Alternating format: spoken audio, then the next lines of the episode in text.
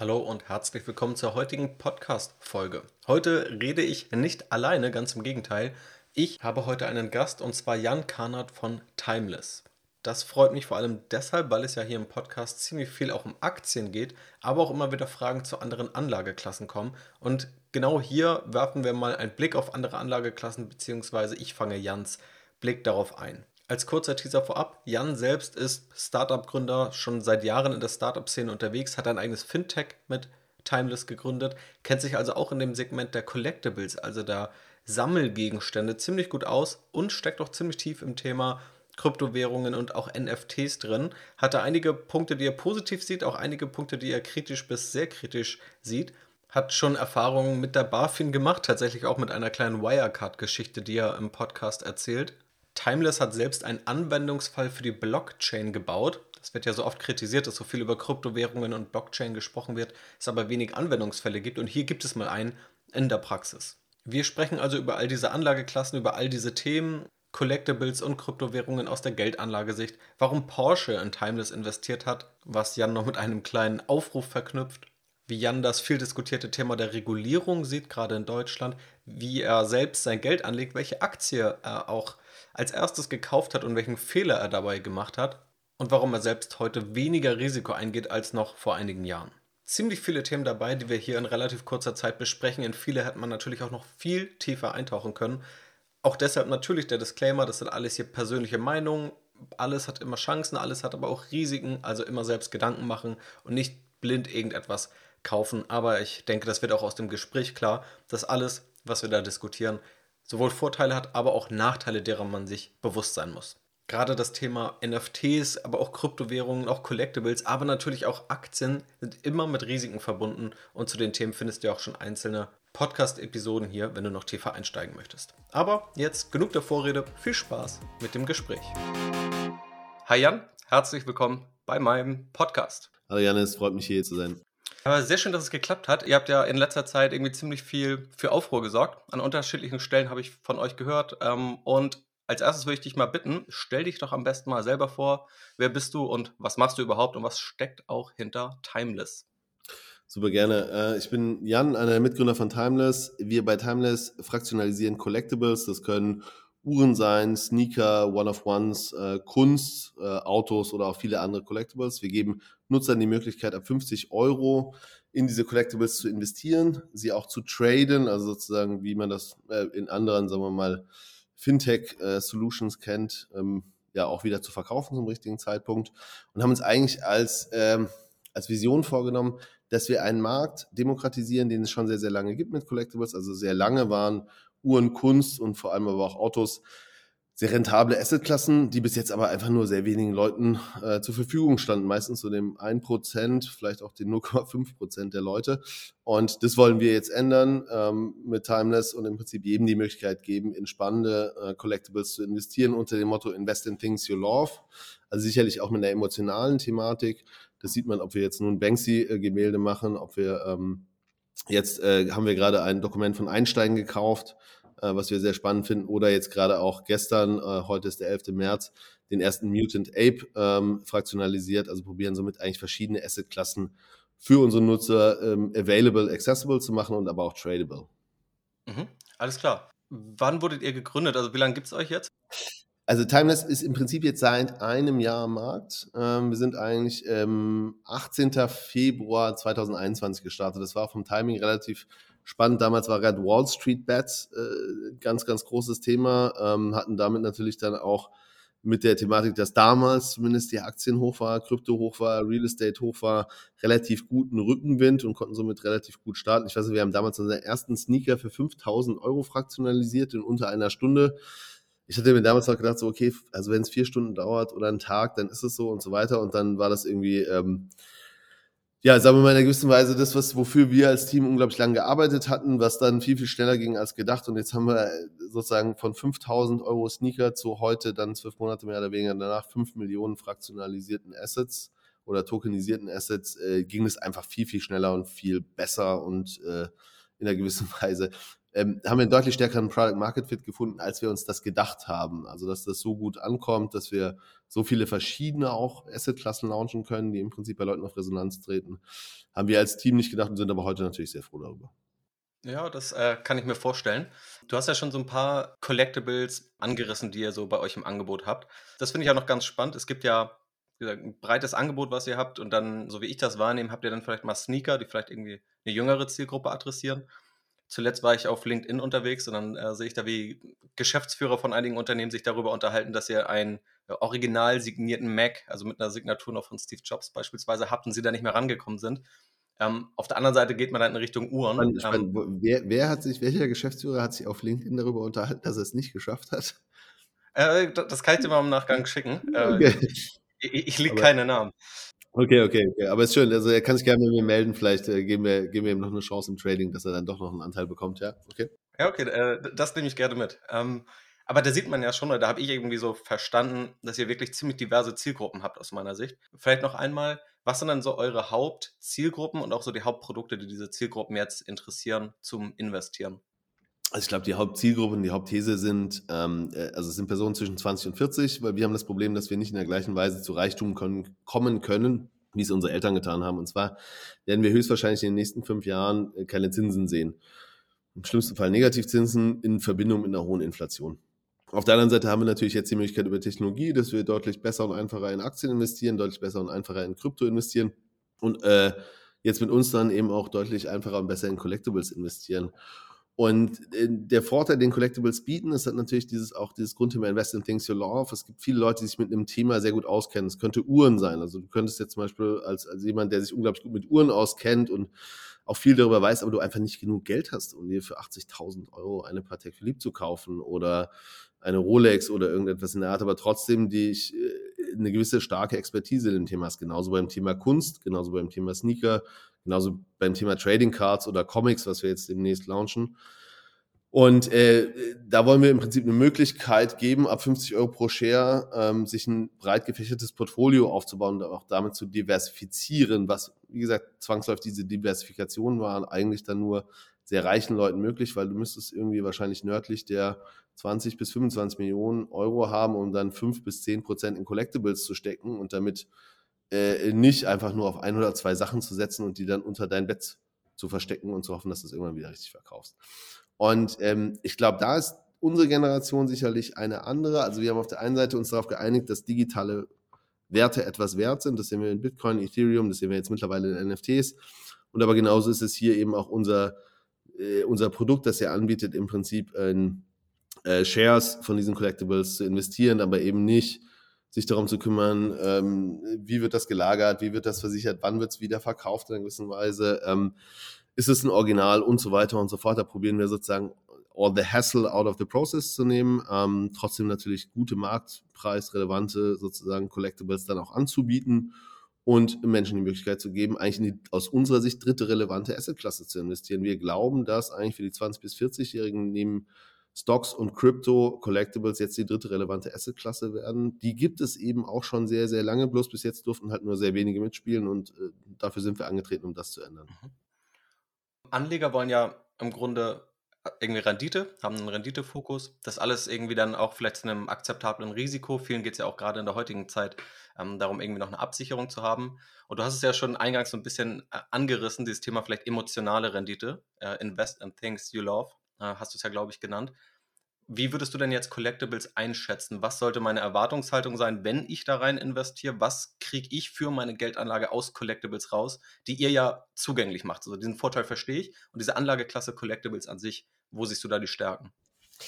Also ich glaube, glaub, es gibt da äh, ganz, ganz viele Ebenen dazu. Ich glaube, die eine Sache ist schon, was man ganz klar sagen muss, das ist ein Investment. Also das ist genauso, wie du äh, ein Investment in eine Aktie machst oder, oder eventuell in einen Token was aber Collectibles mit sich bringen, ist, dass Leute sich meistens aus einer, ähm, aus einer Selbstmotivation damit auseinandersetzen. Also wenn du jetzt schon seit immer, nehmen wir mal einen Kunstfan warst und dich schon immer mit Künstlern auseinandergesetzt hast mhm. und so weiter und so fort, dann war das was, was du selbst getrieben gemacht hast. Ähm, diese Art von, von Love Shares, die wir sozusagen haben, wären vielleicht Netflix oder ein, ein, ein Apple oder vielleicht irgendwie früher mal ein Peloton Ähm, ich glaube nicht, dass heute jemand emotional in eine Bayer oder in eine Allianz investiert. So und das Thema der Fundamentals von einer, von einer Bayer oder einer Allianz zu verstehen, ist wahrscheinlich auch gar nicht so einfach, wenn wir ehrlich sind. Ähm, mhm. Und zwangsläufig, was wir da anbieten, ist Leute, dass sie das, was sie was sie mögen und mit dem sie sich schon lange auseinandersetzen, jetzt auch eine Möglichkeit haben zu investieren. So und dafür dementsprechend auch klare Renditen erzielen können. Also wenn wir uns angucken, wie die Uhrenpreise jetzt über die letzten zwölf Monate sich entwickelt haben, ist das grandios und outperformed, äh, wenn du dir die richtigen Uhren ausgesucht hast und wahrscheinlich aber auch ein Großteil der Uhren äh, ganz viele andere Assetklassen. Das siehst du bei Kunst auch. Jetzt müssen wir schauen, was passiert jetzt gerade mit der großen Inflation. Auf der anderen Seite mit einer politischen Makrolage, die abstrus ist. Ich glaube, das siehst du ähnlich. In den letzten drei Wochen ist da einfach, mhm. sind Sachen passiert, die haben wir alle nie geglaubt. Die machen mich unglaublich äh, auf der einen Seite traurig und auf der anderen Seite ähm, hätte ich das nie für möglich gehalten, dass wir sowas da jetzt gerade haben. Mhm. Ähm, und äh, somit ist es im Prinzip schon so, dass wir, wir Leuten die Möglichkeit geben, in etwas zu investieren, was sie gut verstehen und dann vielleicht die Möglichkeit geben, sich andere Investmentklassen anzugucken, die sie vielleicht noch nicht so gut verstehen, aber wo sie Interesse dran haben. Also es kann sehr gut sein, oder wir sehen es in unseren Daten, dass Leute für Uhren kommen und später in Kunst und in Sneakers investieren. Oder die One-of-Ones, die du angesprochen hast, wie der Macintosh, wo Steve Jobs und Steve Wozniak unterschrieben haben, dass das was Besonderes ist. Die Michael Jackson-Jacke, die er getragen hat auf Tour. Wir haben gerade ein Lily Gaga-Kostüm gekauft das sie auf Tour getragen hat. Äh, wir haben den äh, Zahn eines T-Rex gekauft. Ähm, also da gibt es ja viele Sachen, die, die sind nachweislich Investments, aber die sind natürlich ein bisschen spezieller und vielleicht auch emotionaler, als das nun ähm, naja, die Achse, äh, Aktie eines Chemiekonzerns ist. Ja. Ich finde auch gut nachvollziehbar, dass seltene Sammelgegenstände, Collectibles einen Wert haben sollten und ihn auch erhalten können. Was natürlich dann irgendwie noch eine spannende Komponente ist, wenn ich mir eine Aktie anschaue, ja, da gibt es ja irgendwelche Discounted Cashflow-Modelle und da kann man ja auch mit anderen Theorien rangehen. Also ich versuche irgendwie zukünftige Zahlungsströme auf den heutigen Wert abzuzinsen. Wenn ich mir jetzt Collectibles anschaue, ähm, aber das trifft ja auch, also das trifft ja jeden physischen Wertgegenstand irgendwie in der Realität, das betrifft Gold, das betrifft auch Kryptowährungen. Da habe ich ja in dem Sinne nicht diese Zahlungsströme. Wie finde ich dann jetzt raus, ob beispielsweise 17.000 Euro für eine Uhr, ob das günstig oder teuer ist? Oder wie würdest du dich dem nähern? Oder wie nähert ihr euch dem? Ihr kauft ja letztendlich solche Assets, ihr müsst ja solche Preise irgendwie kennen. Und wie geht ihr daran? Was kann vielleicht auch ein Anleger daraus lernen? Absolut. Also ich, also ich glaube, ich kann mal ein bisschen erzählen, wie unser Prozess funktioniert ja, und dann nochmal, wie, wie ich mich zum Beispiel bei einem Uhrenbeispiel äh, dem Ganzen nähern würde, als mhm. einfach als, als Konsument. Ähm, was haben wir gemacht? Wir haben uns eigentlich ein, ein Modell aus Venture Capital genommen. Äh, Im Venture Capital gibt es äh, jeden Montag Deal Day. Da werden im Prinzip auch von den verschiedenen Analysten, bei uns sind das meistens auch Leute mit Finance-Background, ähm, die auf ein gewisses Vertical fokussiert sind, werden Deals vorgestellt. Und ähm, das fängt alles immer am Anfang mit den Daten an. Du guckst dir an, was für Auktionsdaten gibt es, was für dementsprechende Assets gibt es, die spannend sind. Ähm, wo hast du Preisentwicklung? Da gibt es mittlerweile ziemlich viele gute und sehr adäquate Dashboards für die ganz verschiedenen Asset Classes. Von Sneakern über Uhren, über Kunst über Fahrzeuge und so weiter und so fort. Und darüber analysieren wir erstmal, was ist denn eigentlich spannend. Dann überlegen wir, was hat Zeitgeist. Das heißt sozusagen, was, ist auf der einen Seite halt eine gute langfristige Wertentwicklung und wir probieren im Prinzip nur Blue Chips äh, unseren Leuten anzubieten. Also jetzt nicht zwangsläufig irgendwie etwas, was vorgestern rausgekommen ist und wir dann übermorgen wieder verkaufen wollen, sondern eigentlich, wenn man uns unsere ersten Uhren anguckt, 1980 mit Box, mit Zertifikat, mit allem, was dazugehört, wo man schon langfristiger sehen kann, wie ist diese Wertentwicklung, wie rar ist das, wie historisch relevant, wie ist die Historie auch zertifiziert worden ähm, und, und wie schätzen wir die Gesamtthematik ein. So, nachdem wir das gemacht haben und uns überlegt haben, okay, was hat auch Zeitgeist bei unseren Investoren? Ein Beispiel ist da immer ganz schön, wir hatten so lila Porsches, die uns angeboten wurden, die super rar sind und historisch relevant, aber wir einfach glauben, kein Mensch hat Lust, gerade in lila Porsche zu investieren. Ähm, die würden wir eher ablehnen und auf der anderen Seite gibt es andere Assets, wo wir sagen, okay, das passt sehr gut in den Zeitgeist rein. Wenn wir so weit sind, dass wir die identifiziert haben, wir uns die Preisentwicklung angeschaut haben, dann sprechen wir mit Experten gucken, wie wir das Ganze zertifizieren können, holen uns Angebote von ähm, ähm, potenziellen Händlern oder auch Privatpersonen oder auch Auktionshäusern ein, probieren das Ganze zu prüfen und es dann final zu kaufen und dann zu fraktionalisieren und damit an den Markt zu bringen. Wenn wir jetzt mal die andere Perspektive einnehmen, das ist ja sozusagen unsere Prüfungsperspektive, probieren wir uns von den Daten an historische Relevanz und dann auch wirklich an, an was will denn eigentlich unser Kunde gerade ranzubewegen.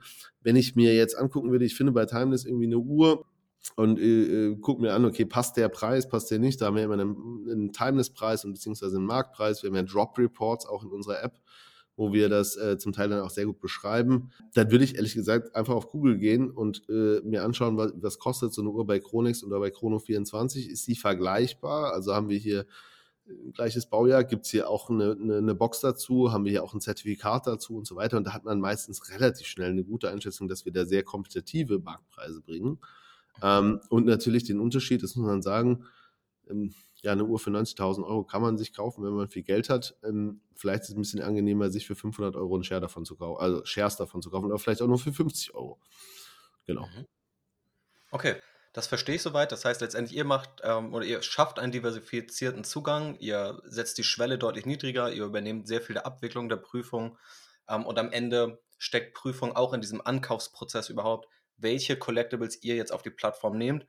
Und dann muss am Ende sich aber der Anleger immer noch die Gedanken machen, was macht jetzt vielleicht entweder irgendwie emotional mehr Sinn oder natürlich, was macht überhaupt auch preislich Sinn. Also dann nicht einfach blind irgendwas kaufen, sondern ähm, da wahrscheinlich auch einen diversifizierten Ansatz fahren. Absolut, aber ich glaube, also das würde ich, äh, glaube ich, wahrscheinlich jedem raten im Allgemeinen zum Thema äh, investieren. Ja, also ich glaube, do your own research ist, ist, ist ein ja. super wichtiger Punkt investiere in das, was du verstehst. Das ist genau das Thema. Also bei uns kommt jetzt keiner auf die Plattform. Wir haben mittlerweile 135 Assets tokenisiert, äh, insgesamt wert irgendwie 5 Millionen.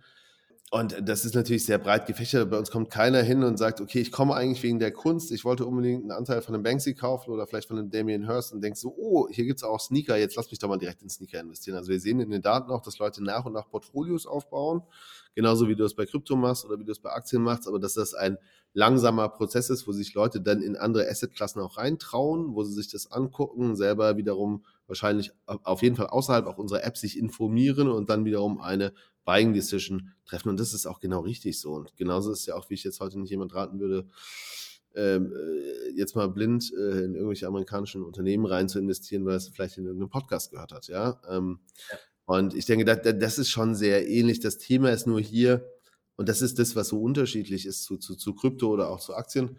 Äh, es ist natürlich bis jetzt sehr intransparent gewesen ähm, für die normalen Investoren und einfach auch nicht accessible.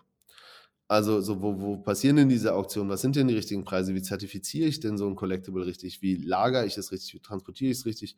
Wie versichere ich es richtig? Und wie verkaufe ich es richtig? Ist normalerweise, wenn wir beide uns jetzt irgendwie in ein wunderschönes Mercedes Cabrio verlieben würden und das zusammen kaufen und dann irgendwie mal am Wochenende fahren, wäre das deutlich mehr Aufwand, als wir uns da wahrscheinlich dazu überlegen würden. Und dann wäre auch die Frage, haben wir das Richtige gekauft oder haben wir ganz viel Geld in dieses Cabrio investiert und später müssen wir uns nach drei Jahren überlegen, wie wir es wieder verkaufen. Ähm, das war etwas, was ein normaler Mensch nicht macht. Ja? Und weil es auf der einen Seite von Diversifikation überhaupt keinen Sinn macht, es birgt ein enormes Risiko in sich und auch enorm viel Aufwand. Und trotzdem zeigen die Zahlen ganz eindeutig, dass diese Asset-Klasse äh, unglaublich gut performt hat. Ja. Mhm. Ja, ich kann das gut nachvollziehen. Äh, gerade wenn man sich vielleicht auch ETFs mal anguckt, um noch, also wenn man da irgendwie auf den Aktienmarkt schaut, ähm, auch ein Vorteil, dass sie sehr entspannt funktionieren für viele Anleger. Und gerade was du ja erzählst, so dieses Pflegen, diese ganze Prüfung, dass ihr die abnehmen könnt, ist ja ein ziemlich großer Vorteil, wo ich selber sagen würde, aus meiner persönlichen Erfahrung, mich selbst hätte es wahrscheinlich oder würde es abschrecken, wenn ich wüsste, was ich da alles machen muss, ähm, was ihr in dem Sinne abnehmen könnt. Also das ist ja ein ziemlich großer Vorteil an der Stelle. Eine Frage noch zum Risiko, weil letztendlich Risiko betrifft ja einmal die Anlageklasse selbst. Ähm, aber wie ist es jetzt, wenn ich jetzt bei euch auf der Plattform unterwegs bin? Euch sollte, warum auch immer, wovon ich jetzt erstmal nicht ausgehe, aber ihr solltet mal in eine wirtschaftliche Schieflage geraten. Sind die Gelder da gesichert oder was passiert mit den Assets, wenn die da irgendwo rumstehen und. Ja, absolut. Und auch, auch häufig, häufig, gestellte Frage von Nutzern, wie auch, auch, auch, auch in Podcasts oder in verschiedenen anderen Situationen. Bei uns ist so, also erstmal von der Grundsituation ähm, äh, glauben und hoffen wir das natürlich auch nicht. Wir haben als Investoren Porsche, äh, das unser erster Investor, und dann EcoT, äh, drittgrößter Tech-Investor der Welt, ähm, und sind damit auf jeden Fall gut finanziert. Und trotzdem, aber ich glaube, was ganz wichtig ist, wir haben mit der Fraktionalisierung, die wir machen, ist es so, dass du, wenn du jetzt einen Anteil, nehmen wir mal an dem Mercedes Cabrio, über das wir gerade geredet hast, du hast sie für 500 Euro äh, Shares gekauft, ähm, dann bist du realer Eigentümer. Das heißt, selbst wenn wir im schlimmsten Fall Insolvenz gehen würden, bist du immer noch weiterhin der, der, der Bruchteilseigentümer äh, äh, dieses Mercedes Cabrios. Das wird dann verkauft und dann bekommst du dementsprechend auch äh, deinen Anteil wieder ausgezahlt. also es geht nicht darum, dass du nachrangig, man leider sagt, ja, Janis, das tut uns total leid, aber die, die Banken hatten leider sozusagen den ersten den ersten Zuschlag und du leider nicht, sondern du bist der reale Anteilseigner dieses wie auch immer Prozentsatzes, den du gekauft hast. Ähm, und das äh, ja, ist, glaube ich, auch relativ wichtig in der, wenn man etwas so Verrücktes macht, wie wir es gemacht haben. Ja? Also wir haben ja im Prinzip mit einer unbekannten Brand mhm. eine neue Asset-Klasse probiert nach Deutschland zu bringen. Und Deutschland ist jetzt zwangsläufig nicht bekannt gewesen oder ist nicht bekannt für eine absolute Investitions- und Aktienliebe. Und da war uns natürlich schon wichtig, dass wir probieren können, soweit das geht, auch ein Konstrukt zu bieten, das genau auf solche Fragen äh, dann auch Antworten gibt. Weil es gibt ja natürlich Leute, die wahrscheinlich dann, also die ersten Leute, die ersten tausend Investoren, die bei uns kamen, ähm, äh, die werden das am Abendessen-Tisch mal erzählt haben, da wird irgendeiner dagegen gehauen, haben wir gesagt, was passiert denn, wenn das, wenn das insolvent geht, was soll das denn? Und dann verstehst du das überhaupt? Dann wollten wir natürlich unseren Early Adoptern, den Ambassadors und den Fans etwas an die Hand geben, um zu sagen, nein, das ist anders, weil man äh, so Leute, die progressiv sind und dann auch als Nutzer auch progressiv sind, denen muss man ja auch die Möglichkeit geben, das dann vielleicht gegen nicht so progressive Freunde auch dementsprechend klar erklären zu können. Ja. Mhm. Stichwort Eigentumsrechte. Also wenn, mhm. wenn ich jetzt irgendwie so ein Mercedes Cabrio kaufen möchte oder Anteile daran, dann äh, wird das ja auf einer Blockchain gespeichert bei euch. Genau. Also ihr habt ja tatsächlich einen Anwendungsfall gebaut, wo die Blockchain, die viel diskutierte Blockchain genutzt wird. Ja. Ähm, erzähl doch da mal, warum nutzt ihr da die Blockchain? Was sind vielleicht auch mhm. die Vorteile, die ihr da seht wenn ihr das eben so aufsetzt? Hm. Also ich glaube, äh, zwangsläufig dazu, es gibt ja, also auch da könnte man viel wieder drüber reden, aber ein grundsätzliches Thema ist ja immer bei, bei Blockchains, also wenn man sich sozusagen anschaut, was sind die wichtigen Korridore, dann ist es äh, Trust and Transparency, also bringst du sozusagen Vertrauen und Transparenz in den Markt rein, der das normalerweise nicht hat. Das war für uns super klar, dass das bei Collectibles nicht der Fall ist. Also es gibt wenig Vertrauen und es gibt wenig Transparenz. Das können wir damit auf der einen Seite machen. Auf der anderen Seite, wenn du es dir in der nächsten Perspektive anschaust, ist es entweder Kostenersparnis oder neues Revenue-Potenzial. Bei uns ist es neues Revenue-Potenzial. Wir können über diese Blockchain-Technologie, die wir jetzt dementsprechend einsetzen, eine Möglichkeit, dass wir Leute digital sammeln, die wiederum dann in ein Collectible investieren. Das hätten wir so in der normalen Weise nicht machen können, vor allem in der Ausbaustufe, dass wir jetzt sozusagen die Shares tradable machen, also du sie im Prinzip mit jemand anders traden kannst und wir in Zukunft diese Shares auch nicht nur tradable vielleicht dann auf unserer Plattform, sondern auch auf anderen Plattformen machen. Also wir haben schon als Ziel, wenn man das mal so einfach sagen würde, wir wollen das Coinbase for Collectibles werden und somit auch ein Exchange for Collectibles, der nicht nur innerhalb unserer Walled Garden dann im Prinzip funktioniert, sondern vielleicht dann auch in anderen. Das wirst du mittelfristig nur hinbekommen, wenn du eine Tokenization of Assets hast, und zwar eine Unique Tokenization of Assets der Shares hast, die dann wiederum auch auf Plattformen tradable sind. Und das ist ja das, was man eigentlich will, wenn man Sachen demokratisiert. Also du willst mhm. sozusagen so viele Leute eine Möglichkeit geben, an etwas zu partizipieren, woran vorher nur ganz wenige Leute die Möglichkeit hatten. Und das wirst du immer nur auf einer Blockchain-Technologie hinbekommen, weil allein spätestens neben der Regulatorik dich ganz, ganz verschiedene andere Thematiken dann relativ schnell davon abhalten. Für uns aber total wichtig, ein Produkt zu bauen, ähm, das äh, im Vordergrund überhaupt, da steht nirgendwo Blockchain drauf. Das sollte mein Vater bedienen können. Es sollte mhm. as easy as, as you buy fashion, you should buy a share of a collectible. Ähm, und dass das eigentlich nur der Backbone ist, mit dem wir halt arbeiten, der uns später enabled, das zu tun, was wir jetzt tun, aber vor allem auch das, was wir in der Zukunft machen. Also wie man im Prinzip in der Verbindung ähm, vielleicht dann eben auch mit NFTs und anderen Technologien einfach deutlich spannendere Konzepte nach und nach weiter ausbauen kann. Und das wäre sonst nicht möglich gewesen. Mhm, okay, also sehr spannend, da mal so einen Anwendungsfall zu hören und ähm, wie euch das auch weiterhilft und dass dann letztendlich dieser dieser Sekundärmarkt, im Grunde ja, wie man es bei Aktien auch von der Börse irgendwie kennt, dass man Aktien an andere wieder verkauft, dass ihr den sozusagen auch schaffen könnt und die Blockchain auch ein Weg ist, das dann irgendwie zu realisieren. Du hast ja schon gesagt, Deutschland ist nicht bekannt jetzt vielleicht für Aktienliebe oder die Liebe von solchen Investments, auch eher vorsichtig, was vielleicht Risiken angeht oder was unerprobte ähm, Themen angeht. Gerade deshalb ja irgendwie umso spannender, dass ihr es doch so schnell geschafft habt, da so viele Leute onzuboarden. Wie würdest du noch diese andere Seite sehen? Du hast ja jetzt erlebt, mal so ein Fintech in Deutschland zu gründen, auch mit vielen neuen Themen. Wie würdest du das jetzt gerade beurteilen? Ist es irgendwie einfach oder schwierig in Deutschland? Da hört man ja auch ganz viel Unterschiedliches und die, gerade die regulatorischen Hürden bei so, solchen Themen, die ihr da streift. Ähm, kriegt man die schon hin oder ist das enorm viel Aufwand? Ähm, also ich würde schon sagen, es ist viel Aufwand. Also ich mache seit zehn Jahren Startups. Ich habe sicherlich äh, auch viel Erfahrung in, in ganz verschiedenen Arten von Company Building. Ähm, muss aber ganz ehrlich auch gestehen, ich habe jetzt keinen Vergleich, ein Fintech in Spanien, Frankreich oder Amerika zu gründen, deswegen nicht. Ich kann sagen, bei uns gibt es eine ganz lustige, also was heißt lustige Geschichte. Wir haben das damals eingereicht, äh, unseren Antrag bei der BaFin, dann war der Mensch, der uns bearbeitet hat, der war, glaube ich, eine Woche war, eine Woche war er im Urlaub und dann war er danach eine Woche krank. So, okay, passiert. Und dann ist äh, der Wirecard-Skandal passiert. Und dann war natürlich unser kleines Anliegen auf jeden Fall auf der BaFin-Seite jetzt nicht unbedingt ganz oben auf dem Stapel. Also damit hat das dann etwas länger gedauert. Es war dann aber auch vollkommen okay. Also es, wir sind dann nach und nach durch den Prozess durchgekommen. Das hat natürlich in, einem, in der Startup-Thematik, wo du probierst, viele Sachen schnell gut hinzubekommen, Produkt, Go-to-Market, Team, Business Model und so weiter, hat das einfach ein, ähm, da ist das ein Thema in deiner Projekt-Timeline, die kannst du nicht selber kontrollieren. Und da musst du dich gut drum kümmern, aber du kannst ja jetzt auch nicht anrufen und sagen, pass mal auf, Leute, wäre schon total cool, wenn wir das schaffen zu unserem Lounge. Das ist eine Einschränkung. Ähm, wie ist das in anderen Ländern, kann ich nicht genau sagen. Ähm, gibt es einfache Felder als Fintech? Ja, mit Sicherheit. Ähm, ich habe jetzt aber auf der anderen Seite auch noch nie einen Prozess durchgemacht, äh, dass ich irgendwie ein Medikament zulassen wollte. Das stelle ich mir auch schwierig vor. Und auch zu einer gewissen Weise berechtigt. Das ist ja auch die andere Sache. Also da muss man ja auch sagen, da gibt es Vor- und Nachteile zwangsläufig wünschen sich Startups immer oder Unternehmer natürlich etwas weniger regulatorische Hürden. Ja, also in der Hinsicht, weil es irgendwo verlangsamt oder weil es irgendwo Sachen schwierig macht. Und auf der anderen Seite ähm, haben auch die sicherlich ihre Berechtigung. Und das ist, glaube ich, so das, was ich äh, ganz klar dazu sagen kann. Ich denke, es ist sehr gut und wichtig, dass wir eine Regulatorik haben. Ähm, dass manche, manchmal als Startups man sich wünscht, dass das ein bisschen schneller geht, ja, und äh, aber da lernen, glaube ich, beide Seiten mittlerweile. Ja, äh, das klingt auch nach einer differenzierten Sichtweise. Ähm, und klar, die BaFin auch viel in der Kritik, aber sicherlich auch nicht immer ein einfacher Job. Ähm, man kann ja über euch letztendlich investieren, aber du hast ja schon gesagt, es gibt ja auch äh, Leute oder Unternehmen, die in euch investieren. Äh, du hattest beispielsweise Porsche genannt. Ähm, das heißt, klar, diesen Investment Case, den versteht man irgendwie, die stecken ihr Geld da rein, weil sie da irgendwie eine große Chance drin sehen.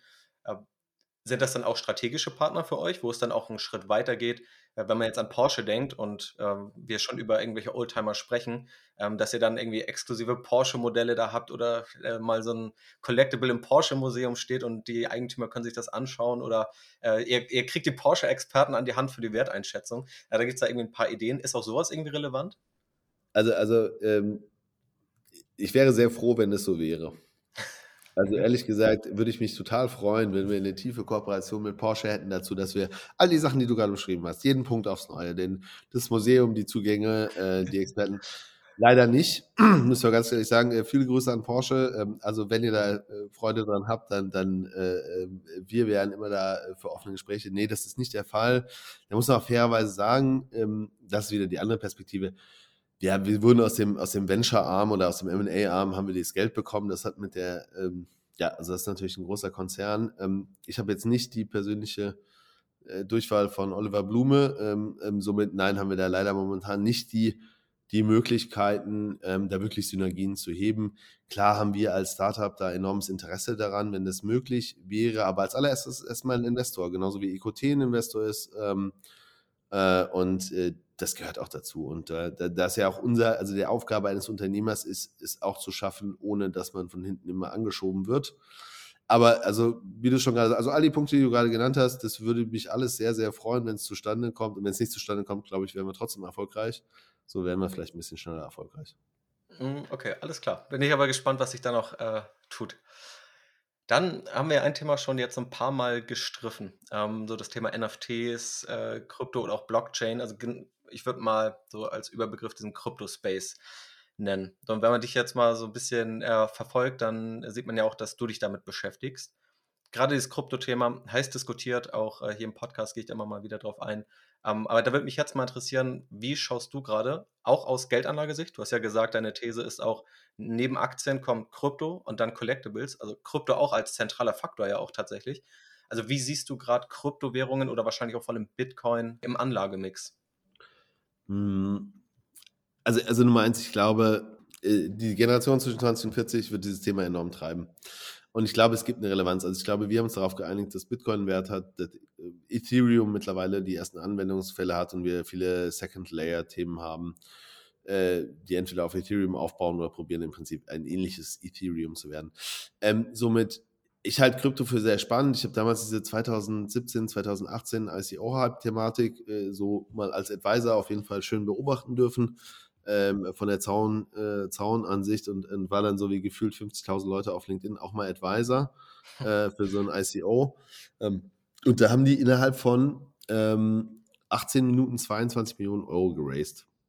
Und das war surreal. Also das hatte eine eine Verrücktheit in sich, wo dieser Markt dann gepiekt ist, Leute auf einem White Paper im Prinzip ähm, diese Solutions gemacht haben und das, das zeigte sich dann eben auch unglaublich schnell, dass ganz wenige dieser Projekte das dann wirklich geschafft haben. Die, von denen ich da gerade rede, die sind äh, immer noch sehr gut unterwegs und gerade 300 Millionen wert. Ähm, aber da gibt es halt auch ganz, ganz viele, bei denen das einfach nicht funktioniert hat. Und ich glaube, dass es gibt da wenige Gewinner, wenn wir uns jetzt mal die Top 20 anschauen, an einen relevanten Token, jetzt reden wir hier nicht von irgendwelchen Quatsch-Token, ähm, dann haben die sicherlich eine Daseinsberechtigung und ich glaube, das wird auch kommen. Ich glaube auch die, die Grundthematik, was wir da sehen, eigentlich Protokolle, ähm, äh, werden in einer gewissen Weise auch der neue Aktienmarkt werden, wenn wir dann jetzt sehen, was ein Filecoin macht, ein Ocean Protocol, im Allgemeinen sowieso ein Ethereum ähm, und dann können wir jetzt noch über äh, ganz verschiedene andere äh, Protokolle oder auch sozusagen Tokens sprechen. Das wird aber seine Zeit brauchen, so wie es der Aktienmarkt eben auch gebraucht hat. Aber dass die Zukunft zwangsläufig in solchen Modellen auch liegt, bin ich mir ganz, ganz sicher. Würde ich dafür jetzt Investment Advice geben? Nein. Ähm, Glaube ich, dass wir die erste Stufe der Adoption gefunden haben mit NFTs? Absolut. Äh, kommt die nächste eigentlich mit DeFi, beziehungsweise ja dann nochmal dem nächsten Thema auch mit relativ großer Sicherheit, weil die junge Generation, die jetzt nachwächst, die stellt sich die Frage gar nicht mehr, ob sie nur in Aktien oder Krypto investieren. Ich glaube, dass es da schon eine klare Thematik gibt, sich das Thema anzugucken, sich dann nach und nach zu verstehen, wie, wie funktionieren die Use Cases, wie kann ich das machen. Aber da sind wir eigentlich da, wo das Internet irgendwie vielleicht vor der Bubble oder nach der, ne, wahrscheinlich nach der Bubble war. Also sozusagen das wie so die, der, der 2018er Crash bei den ICOs ist das, was 1999 und 2000 bei den Internetfirmen dann passiert ist. Und danach sind dann eben die Googles und die Amazons und so weiter groß geworden. Die gab es zwar vorher schon, aber wir sind danach wirklich groß geworden. Und ich glaube, da sind wir jetzt gerade schon auch in einem ähnlichen Zyklus, wo sehr relevante Unternehmen entstehen, die relevant Value bauen, weil das ist am Schluss das, was sehr wichtig ist. Also der Token hin oder her, ja, ähm, kannst du, baust du Mehrwert mit dem Unternehmen auf. So, da sind wir, glaube ich, sehr, sehr äh, auf einem guten Weg, dass da jetzt verschiedene Firmen rauskommen, die oder schon da sind, die, die wirklich ähm, Mehrwert bauen. So, dann haben wir das Nebenthema NFTs, das wurde halt einfach viel plakativer und klarer rausgemacht. Irgendwie 69 Millionen äh, Beeple NFT verkauft über, ich glaube, Sotheby's war es damals oder Christie's, was irgendwie dann plötzlich jeder gelesen hat. So und seitdem der Hype mit CryptoPunks und Bored Apes und jetzt irgendwie CloneX und Azuki und alles, was da passiert, ähm, wo, wo es so ein bisschen anfassbarer in dieses Thema Kunst slash Investments mit reingeht. Aber ich glaube, das sind im Prinzip die Anfänge, wo sich junge äh, aus meiner Sicht zum großen Teil junge Investoren mit einer neuen Asset-Klasse dann noch ausprobieren. Und wir werden jetzt mit NFTs durch einen ähnlichen Zyklus laufen, wie wir es bei ICOs hatten. Ja, also ICOs ach, von 2017 sind, glaube ich, noch 3%, 3 übrig geblieben. Davon, die sind dann jetzt auch durch. Der Rest waren entweder Scams oder Leute, die einfach keine Ahnung hatten oder einfach nicht, nicht Geschäfte bauen konnten. Und ähnlich werden wir das jetzt mit NFTs erleben. Also da wird es wenige Blue Chip gute NFTs geben, die werden sicherlich auch sein, ihren Wert, glaube ich, dann erhalten und wahrscheinlich sogar steigern. Ähm, und, und, weil man da auch nochmal sehen muss, es sind unglaublich wenige Leute in NFTs. Wenn du dir anschaust, gerade OpenSea hat im Januar 5 Milliarden umgesetzt an Trading-Volumen und es gab eine Million Connected Wallets. Das ist ja verrückt. Also eine Million Leute, die für 5 Milliarden Trading-Volumen sorgen. So, und jetzt kommt demnächst der NFT-Marketplace von Coinbase raus. Also ich glaube, da wird es schon nochmal einen starken Zufluss geben in diesen Markt. Und dann ist aber trotzdem wieder äh, Quality over Quantity. Ja? Also kauft ihr vielleicht doch lieber ein Stück von einem Crypto-Punk als Minte 37 schlechte Projekte, ja. Oder ähm, also ich glaube, äh, da sind wir genau in einem, in einem neuen Zyklus wieder drin, aber sind NFTs are here to stay. Ich glaube, das ist für mich auf jeden Fall nicht debatable und auch in den verschiedenen Formen, wie die sich dann nach, nach und nach dann auch darstellen werden. Wir werden sicherlich aus der dieser Profile-Picture-Thematik ganz, ganz viele Evolutionen aussehen, was NFTs sein können und sein werden und wo aber sich da dementsprechend auch ein Wert entwickelt. Okay, also du glaubst schon prinzipiell an diese Entwicklung oder daran, dass sie auch in Zukunft irgendwo Bestand haben werden, aber siehst auch sozusagen diese, ja, diese Volatilität oder sagst ja auch selber, das ist ein kleiner Prozentteil, der am Ende wahrscheinlich irgendwie ein werthaltiges Investment darstellt. Und es muss sich mit der Zeit herausbilden und wahrscheinlich auch Vertrauen aufbauen, weil klar, Vertrauen ist da ja irgendwie das A und O, das Anleger vertrauen, dass ihr Geld da auch irgendwie in fünf Jahren oder in zehn Jahren noch irgendwie einen Wert genießt. Absolut. Und ich glaube auch, das ist eine super early in der Asset-Klasse zu sein, ist normalerweise immer nur für Leute, die ähm, äh, risikofreudig sind. Auf der einen Seite, die bereit sind, damit Geld, das sie hoffentlich auch verlieren können, ähm, in ein Thema reinzugehen. Und, und, wenn es das nicht ist, dann sollte man das auch nicht machen. Das muss man auch ganz, also dann, da, da, da, da gibt es sicherlich mittlerweile Blue Chips, die sich herausstellen, also einen CryptoPunk oder einen Board Ape oder mittlerweile auch ein Artefakt mit Clone X, die von Nike gekauft sind. So, das sind so ein paar Themen, wo du sagst, okay, da ist die Chance schon deutlich höher ähm, als jetzt bei irgendeinem einem NFT-Projekt, wo die, wo die, die Gründer nicht gedoxt sind, also nicht veröffentlicht, wo man nicht weiß, wer es ist. Es gibt einen Twitter-Account und die minden jetzt hier irgendwie für einen ETH äh, 10.000 Profile-Pictures. Da hätte ich gerade eher so äh, Red Flag-Vibes äh, wahrscheinlich, ähm, was ja momentan auch viel passiert. Also das ist ja auch so. Ähm. Und auf der anderen Seite muss man natürlich sagen, es ist auch eine komplett andere Welt. Also das Krasse ist doch, wenn wir uns jetzt Board Ape angucken, dann, dann hat er jetzt Andreessen Horowitz wahrscheinlich investiert auf eine 5 Milliarden Bewertung. Mhm. Ja, äh, mit, ich glaube, vier Gründer, die bis vor vier Wochen keiner kannte. Mhm.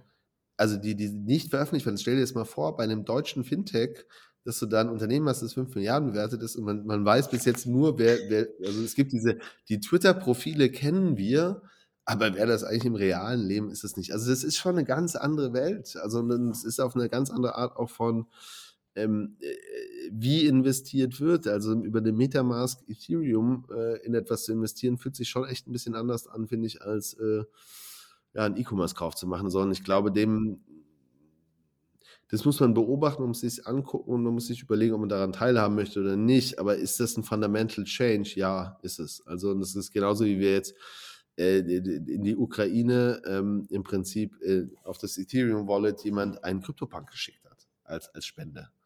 Ja, also da ja. gibt's, da gibt's einfach, es gibt auch coole, also ich finde, da gibt's, gibt's viele sehr positive auch Themen dabei, ja. Der hat halt sozusagen dann in seiner Spende einen Kryptopunk von wahrscheinlich irgendwie 350 bis 400.000 Dollar geschickt, ja. Also ähm, ja. gesagt, so dann verkauft den jetzt, Jungs, ja.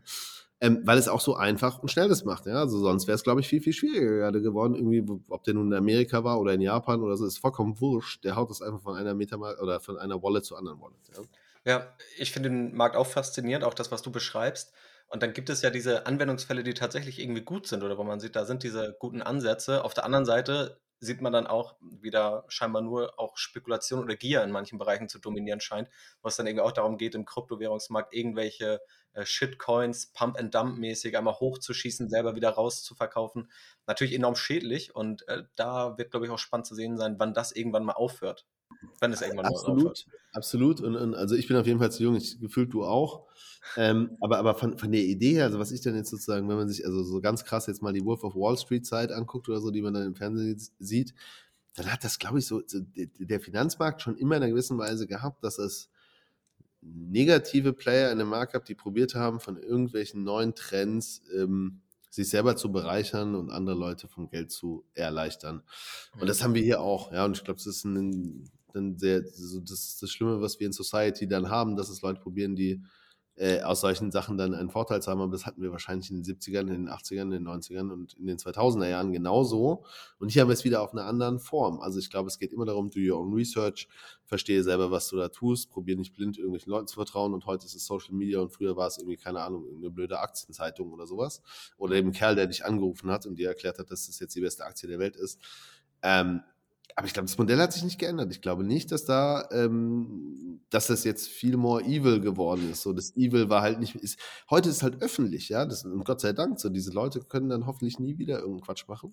Mhm. Und früher gab es so einen, wie heißt der, Jordan Belfort, der wahrscheinlich 20 Jahre irgendwelche armen Leute aus ihrem hart ersparten Kohle rausgedrückt hat für irgendwelche Penny Stocks, ja, so. Ähm, und damit will ich es nicht verteidigen, don't get me wrong. Ich glaube nur, diese, ähm, äh, gesellschaftlich haben wir dieses Problem der Vorteilsnahme bei Leuten, ähm, gerade bei Finanzprodukten. Und das wird, glaube ich, auch weiterhin so bleiben. Und es war auch schon ziemlich lange so, ja. Ja, es gibt ja auch Sorge in diesem Kryptomarkt, dass Regulation oder generell Regulierungsmaßnahmen irgendwie den, den Markt zum Einstürzen bringen. Auf der anderen Seite kann ja genau das, wie vorher auch schon in den Finanzmärkten, irgendwo das Vertrauen irgendwie stärken, dass dann mal eine Regulierung solche Fälle eben verhindert, wo dann eben nach Wildwestmann ja irgendwie Dinge verkauft werden. Also ich glaube auch da, ich glaube zwangsläufig Regulierung ist nichts Schlechtes. Also das, das muss man ganz klar sagen. Regulierung hilft und Regulierung hat meistens, ach da wieder auf die Historie, also gefühlt in den 80ern oder 90ern, also da war ich noch ziemlich jung, ich bin so 84 geboren, ähm, aber da wird, wird die wahrscheinlich gefühlt zu langsam gewesen sein. Also die, die SEC war wahrscheinlich nicht schnell genug, um die, die, die Wolf of Wall Streets damals aufzuhalten, ja, und äh, das sehen wir jetzt ja in verschiedenen anderen Themen jetzt auch immer wieder beim Finanzmarkt oder jetzt nehmen wir mal ein Thema weiter raus, äh, äh bei Social Media gerade, ja. Also sozusagen eine Regula Regulation von Facebook äh, und Instagram wäre wahrscheinlich mittlerweile gar nichts Verkehrtes, ja, wenn wir uns irgendwie die Depressionen von äh, äh Young Teens und vor allem auch dann jungen Mädchen anschauen, die irgendwie über falsche äh, Körperideale äh, leider in Depressionen mit 14 verfallen. Also auch da gibt es Regulatorik, die eher zu spät als zu früh einsteigt. So, und dann ist die Frage, wie steigt es ein? Da hast du vollkommen recht. So, und wann, wann, wann wird etwas überreguliert, wann wird ein Markt äh, tot gemacht und zwangsläufig damit dann auch äh, woanders halt etabliert? Das ist ja genau die Frage jetzt. So verbietet jemand Bitcoin. Ich glaube, China hat zum fünften Mal Bitcoin verboten. So richtig funktioniert hat es noch nicht. Ähm, also, ich bin da jetzt bei weitem kein Experte, aber ich glaube, auch, auch diese Themen sehen wir immer wieder aufs Neue und wir sehen sie jetzt mittlerweile in ganz verschiedenen Ebenen und nicht nur in der Finanzebene, sondern aber eben alles, was uns als Gesellschaft eben auch betrifft, ja. Ja. Okay, viele spannende Denkanstöße. Abschließend würde mich nochmal interessieren, wie legst du denn eigentlich selber an? Also jetzt abseits von vielleicht Collectibles oder Kryptos oder ich gehe mal davon aus, dass du da selber auch was machst, aber was steckst du jetzt in deinem persönlichen Depot Richtung Altersvorsorge, wenn du sagst, die staatliche hm. Rente und Zinsen, die sind jetzt nicht mehr hm. so verlässlich? Genau, genau. Also ich glaube, da war ich schon immer so. Also ich habe ich hab irgendwie meine allererste, meine allererste Aktie, die ich gekauft habe, war damals Apple mit 83 Dollar, weil ich aus Amerika zurückkam und das iPhone in der Hand hatte. Mein Vater hat mich ausgelacht, weil zwei Tage danach Steve Jobs sich äh, krank gemeldet hat, also weil er halt diese, sozusagen diese Erkrankung hatte für sechs Monate. Und dann, ähm, äh, genau, also das war cool, äh, war dann aber auch nicht schlau genug. Ich habe die über 200 Dollar wieder verkauft, weil ich gedacht habe, Profit mitnehmen und so hatte ich irgendwo gelesen, ja. Ähm, war nicht so schlau. Seitdem war ich immer jemand, der massiv in Tech-Aktien reingegangen ist, weil ich fand, also Tech war einfach das Einzige, was ich auch wirklich verstanden habe. Also ich habe halt verstanden, was Google und was Facebook macht und was Netflix macht. Und ich hatte einfach viel zu wenig Ahnung, wie End of the Day irgendwie eine Allianz jetzt wirklich gut funktioniert. Das hat mir sehr geholfen, so über die letzten zehn Jahre. Ähm, ich habe dann auch so ab 2016, 2017 in Krypto investiert. Rückwirkend würde man sagen, etwas zu zaghaft. Hätte ich heute gerne etwas mehr aggressiver gemacht, aber gut, war so. Und dann wurde Krypto eigentlich auch ein relativ relevanter Teil meines Portfolios. Und äh, jetzt, wo ich natürlich mich deutlich mehr mit Collectibles auseinandersetzen kann und damit auch mehr investieren kann, haben Collectibles sicherlich auch 20 Prozent meines Portfoliowerts. Das hängt aber auch mit meinem Job zusammen, wenn wir ehrlich sind. Ich kann mich ja. den ganzen Tag mit Collectibles auseinandersetzen. Da ist man da vielleicht ein Stückchen besser unterwegs als, äh, ja, als vielleicht ein anderer. So bin ich aber da, ähm, ja, ich bin da also eigentlich von äh, Stocks, Kryptos und Collectibles in einer doch gar nicht so unähnlichen Form aufgestellt. Und ähm, glaube da auch relativ gut dran. Ich denke, das ist für mich alles Geld. Das ist, glaube ich, auch noch das Wichtige, ähm, dass ich nicht für mein normales Leben brauche. Damit kann ich einfach einen sehr langen Horizont darauf bauen und damit gehen dann meine grundlegenden Thesen. Ich glaube nicht, dass Krypto kaputt geht oder, oder auf jeden Fall und vor allem auch, dass die Top äh, äh, äh, sich gut bis sehr gut entwickeln werden und, und genauso wie dann verschiedene Aktien ähm, und aber auch Collectibles haben. Ja, okay, aber dann fährst du ja an dann doch irgendwo diversifizierten Ansatz, vielleicht in einigen Punkten würden dann einige sagen, auch irgendwie risikofreudigen Ansatz, wenn es vielleicht auch in so eine äh, Krypto-Richtung geht oder auch Tech-Aktien, äh, kann man drüber streiten, wie riskant die sind.